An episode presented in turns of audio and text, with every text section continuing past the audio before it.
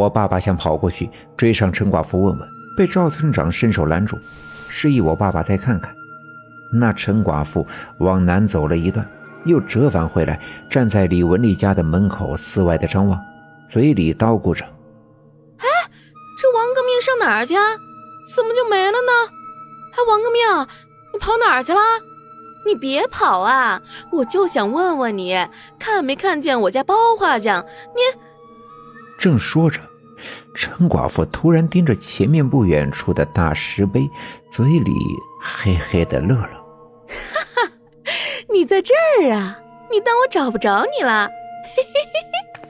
边说着，边往大石碑的方向走。走到大石碑附近，左右张望了一阵子，便一屁股坐在了冰凉的地上，呜呜的哭了起来。你这个天杀的王革命啊！你说你咋就不等我会儿呢？我就问问你看没看见包画匠？你说你可跑啥呀？你这没影儿了，我可上哪儿找我的包画匠啊？王革命！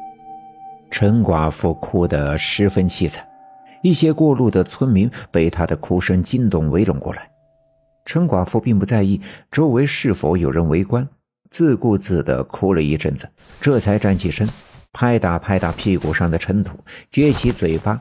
对着那石碑嘟囔着骂了几句，分开人群往西走了。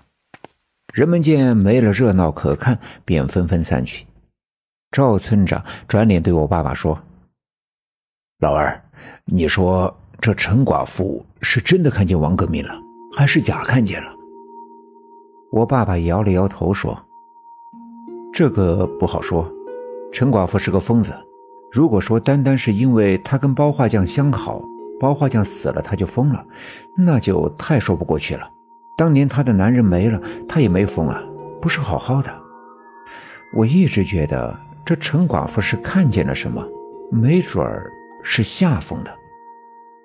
啊，照你这么说，那陈寡妇刚才真看见王革命了，王革命真的在这附近出现了。说着。赵村长四外张望，不过他什么异样都没看到。说到这儿，我爸爸心里暗想着：其实想知道王革命到底是不是在这儿出没，只要回家把我们家大勇带来就行了。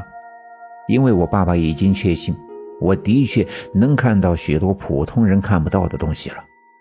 不过我爸爸没说出来，我奶奶嘱咐我，不希望给我带来任何的麻烦。陈寡妇哭哭啼啼的走远，没了踪影。回家吃饭的小分队员们也陆续的回来了。赵村长抬起手腕，看着那块跟了自己多年的上海牌手表，马上就到下午两点，时间正好，便回头招呼大家伙儿，带上上午准备好的家伙，直奔王革命的家。这刘家镇本来就不大，王革命离着村部又不算远。大家伙说说笑笑，不大一会儿就到了王革命家的大门前。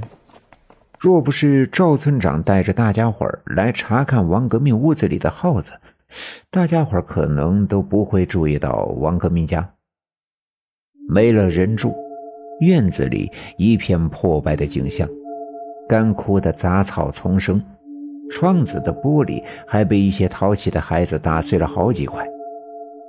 房子的西面。还坍塌了一角，整个院子让人看了心里泛酸。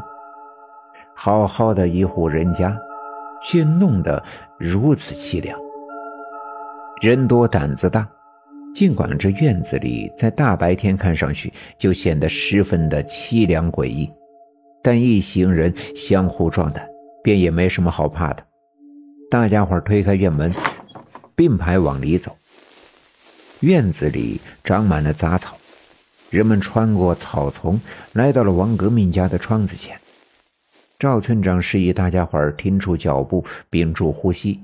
离着房子这么近了，里面的耗子能听见我们的声音。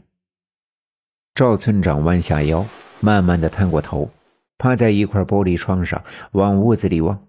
大家伙也学着赵村长的样子，脸贴着玻璃，查看里边的情况。果然，大家借着下午西南面投射过来的阳光往屋子里观看。这不看不知道，一看却真的吓了一跳。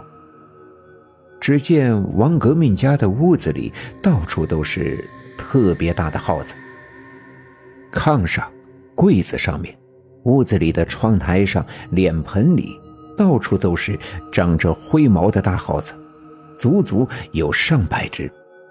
不算尾巴，个个都有半尺多长。屋子里到处都是他们撕扯烂了的棉絮和碎布，透过窗缝都能闻到一股恶臭的老鼠屎的味道，那味道直钻人们的鼻孔。赵村长示意大家伙捂上口鼻，因为上次他就被这味道熏得干呕了半天。赵村长摆手跟大家伙示意，转身往屋门走去。来到门口，伸手推门。这扇屋门虽然十分的破烂，赵村长推了一下，那门却纹丝没动。本集已经播讲完毕，感谢您的收听。欲知后事如何，且听下回分解。